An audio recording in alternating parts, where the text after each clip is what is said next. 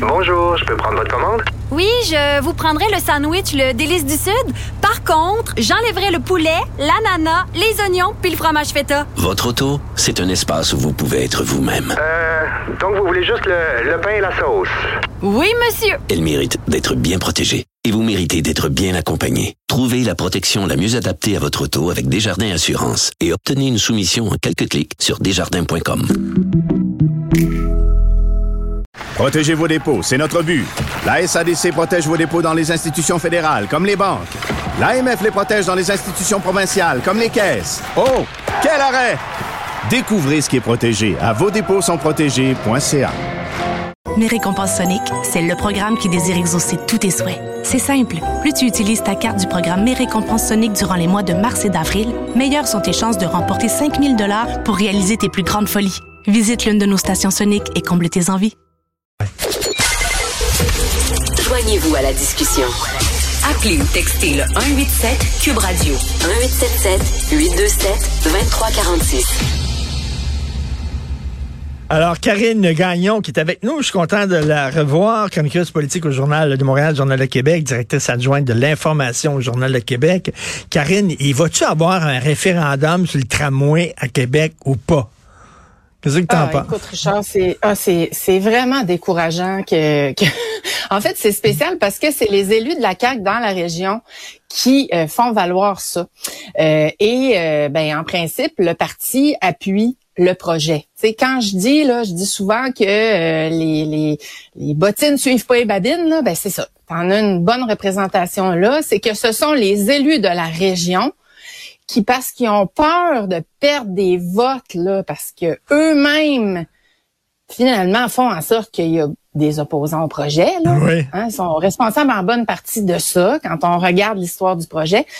Ben là, c'est eux qui réclament un référendum en sachant très bien qu'un référendum aurait de bonnes chances de tuer le projet, étant donné que ça traîne tellement depuis longtemps que l'opposition ne fait qu'augmenter parce qu'on ne voit pas les points positifs qui viennent avec l'utilisation d'un tel projet. On fait juste parler des aspects négatifs, puis du fait que ça va coûter cher, puis euh, tu sais, t'écoutes le spin parce qu'il y en a qui qui euh, qui véhicule le spin du gouvernement, là, c'est assez clair. Puis le spin, c'est qu'ils veulent juste attendre la mise à jour des coûts pour tuer le projet. C'est décourageant. Puis euh, pour la un- région. Un référendum comme ça, j'imagine, c'est les gens qui seraient fâchés contre le projet qui iraient voter, puis ceux qui sont pour le projet, ben ils voteraient pas. Là, on, on le sait un peu. Oui, tu sais, il y a un- c'est- vrai, Richard, mais aussi il y a un problème avec le principe, c'est que d'abord, c'est la ville qui est maître d'œuvre, ils sont pas intéressés de tenir un référendum. Puis le référendum, tu le fais auprès de qui? Parce que là, c'est pas un projet qui est financé par les gens de la région de Québec.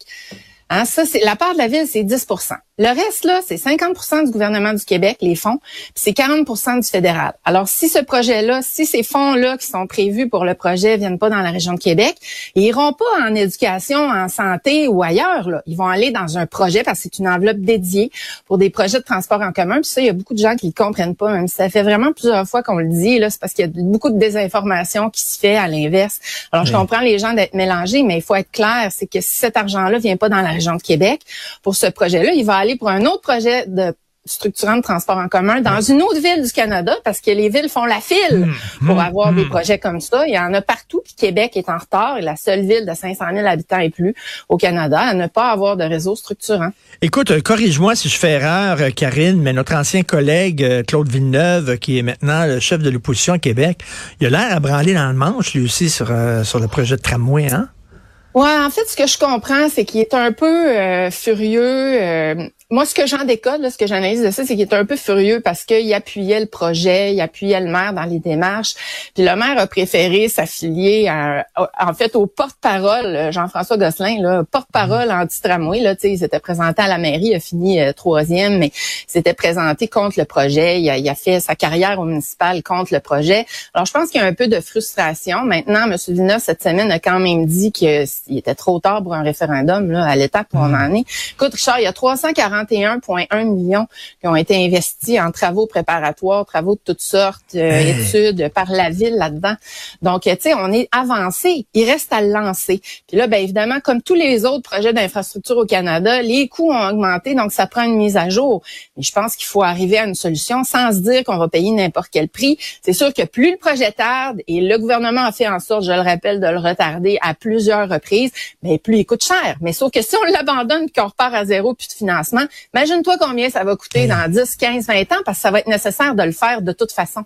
Hey, T'imagines là, si euh, le gouvernement du Québec là, euh, ils, mettent des millions de dollars dans le stade olympique de Montréal, puis quand on tire la plug sur le projet de tramway à Québec, là, on dire, là, il y a des gens qui vont qui est nécessaire.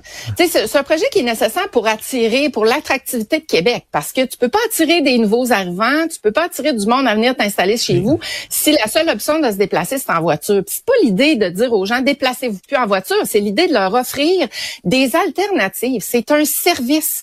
C'est pas, euh, tu sais, j'écrivais cette semaine, des fois on a l'impression quand on écoute les opposants que c'est une arme de destruction massive qu'on va installer dans la ville, mais c'est un tramway, c'est un service.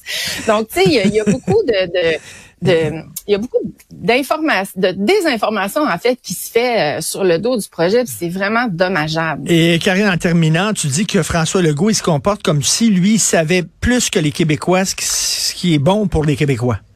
Écoute, je sais pas, Richard, si as entendu l'échange avec Paul Saint-Pierre Plamondon hier à l'Assemblée nationale qui parlait du budget de l'an 1 pour un Québec souverain. Puis là, M. Legault, en réplique à ça, euh, dit, puis, puis en fait, là, faut rappeler que le chef péquiste le part de, de des chiffres qui avaient été préparés par François Legault lui-même à l'époque quand il croyait euh, dur comme fer à la souveraineté. Hein. C'était un des plus pressés, on le rappelle souvent. Là, ses coéquipiers le rappellent souvent.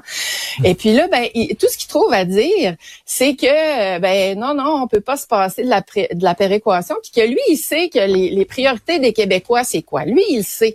Mais si je trouve qu'il est dans une drôle de position pour dire ça à la suite des élections dans Jean Talon, alors qu'il dit qu'il est pas assez à l'écoute des Québécois, mais peut-être qu'il ben devrait écouter parce qu'il y a beaucoup d'anciens péquistes déçus qui sont partis pour l'appuyer lui puis la CAQ puis que là, ils sont déçus de lui et de la CAQ. C'est que, tu sais, à force de taper sur la souveraineté, puis euh, les, les, la, séparation du Québec, puis de dire que ça, ça se peut pas, puis faire peur aux gens, moi, je pense qu'il va se faire des ennemis dans le camp de ceux qui euh, sont quand même souverainistes et, qui l'ont cru euh, dans son idée de, de, préparer les conditions gagnantes pour éventuellement faire un Québec souverain. Puis on l'entendait parler, Karine, puis on dirait qu'il était chef du Parti libéral. C'est pour ça que le Parti libéral se cherche, parce que ils sont déjà au pouvoir. Le Parti libéral est au pouvoir au Québec. Ah, puis tu sais, euh, Paul Saint-Pierre Plamondon, c'est pas, euh, c'est gâté là-dessus. Il l'a comparé à Jean Charest. Il a dit qu'il avait l'impression d'entendre Jean Charest euh, ou Philippe Couillard à l'époque. Et puis c'est vrai que l'image lui colle de plus en plus. Le Parti libéral est pas mal moribond là chez les francophones. Puis on dirait que la CAQ a pris la place. Mais en s'entourant de fédéralistes aussi, là, faut pas fermer les yeux là-dessus. Là, c'est ça ben la CAQ. Hein. C'est une coalition avec beaucoup de fédéralistes à bord. Là. Ben oui, et euh, là, et comme tu dis, l'aile nationaliste, ils vont sacrer le camp, ils vont retourner au PQ, puis là, ça va être un parti vraiment libéral. Ça sera pas une coalition, la CAQ, ça va être un parti libéral. Alors, euh, ben, merci. Ben, c'est ça, ça va, être, ça va être sa vraie nature, finalement, qui ben va se révéler. Exactement. Ça, peut pas durer. Merci, Karine Gagnon, c'est le fun, faut faire ça bientôt. Oui, certainement, Richard, merci. Salut, bye. Bye.